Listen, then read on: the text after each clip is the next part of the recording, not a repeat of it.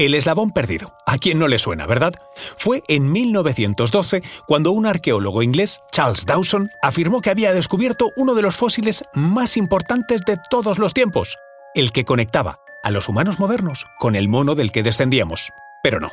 40 años después se demostró que había sido un engaño con nombre propio, el hombre de Piltdown.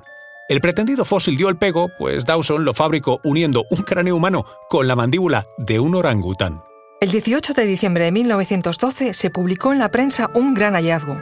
Se habían encontrado los restos de una supuesta especie que relacionaba a los humanos con sus antepasados simios. El hallazgo quería confirmar, ni más ni menos, que la teoría de la evolución de Charles Darwin quedaba probada.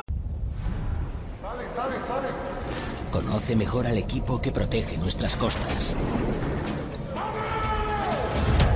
Alerta en el mar, el jueves a las 10 un nuevo episodio en National Geographic. Soy María José Rubio, historiadora y escritora. Y yo soy Luis Quevedo, divulgador científico. Y esto es Despierta tu curiosidad, un podcast diario sobre historias insólitas de National Geographic.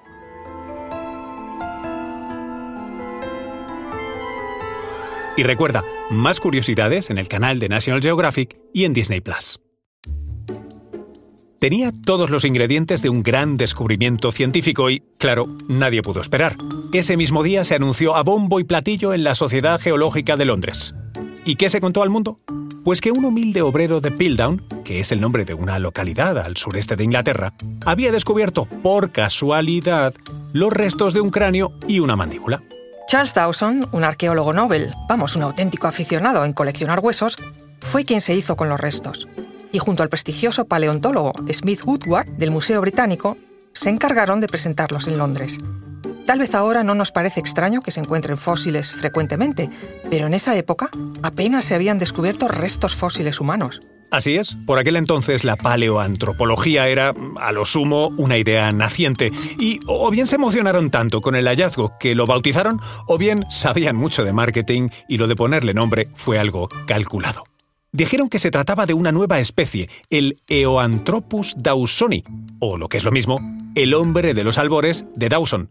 Dawson para que no se nos olvidara quién había sido el científico protagonista. La comunidad científica dio como válidos los fragmentos óseos. Claro, ¿y por qué no lo iban a hacer? Si estos huesos parecían coincidir con los de seres humanos. Hasta que en 1953, el Museo de Historia Natural de Londres anunció que se trataba de un fraude. Todo había sido un engaño, ¿Tantas décadas sin levantar sospecha? La verdad es que no. Ya en 1913, el anatomista David Watterson había dejado caer en la revista Nature que la cosa no tenía mucho fundamento. Vamos, que todo hacía pensar que era un cráneo humano y una mandíbula de simio. A ver, puede que 41 años pues parezca mucho tiempo, y lo es. Pero fíjate cómo la ciencia prevalece siempre, incluso a pesar del ocasional científico estafador a la Dawson. El 21 de noviembre de 1953 se terminó el hombre de Piltdown. No había nueva especie, no había eslabón perdido. A lo sumo, un bochornoso episodio, tal vez el mayor fraude científico del siglo XX, del que la ciencia, seguro, escarmentó.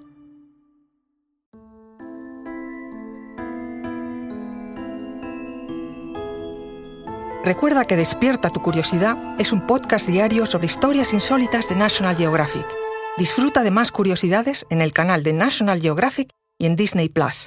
No olvides suscribirte al podcast y darle like si has disfrutado con nuestras historias.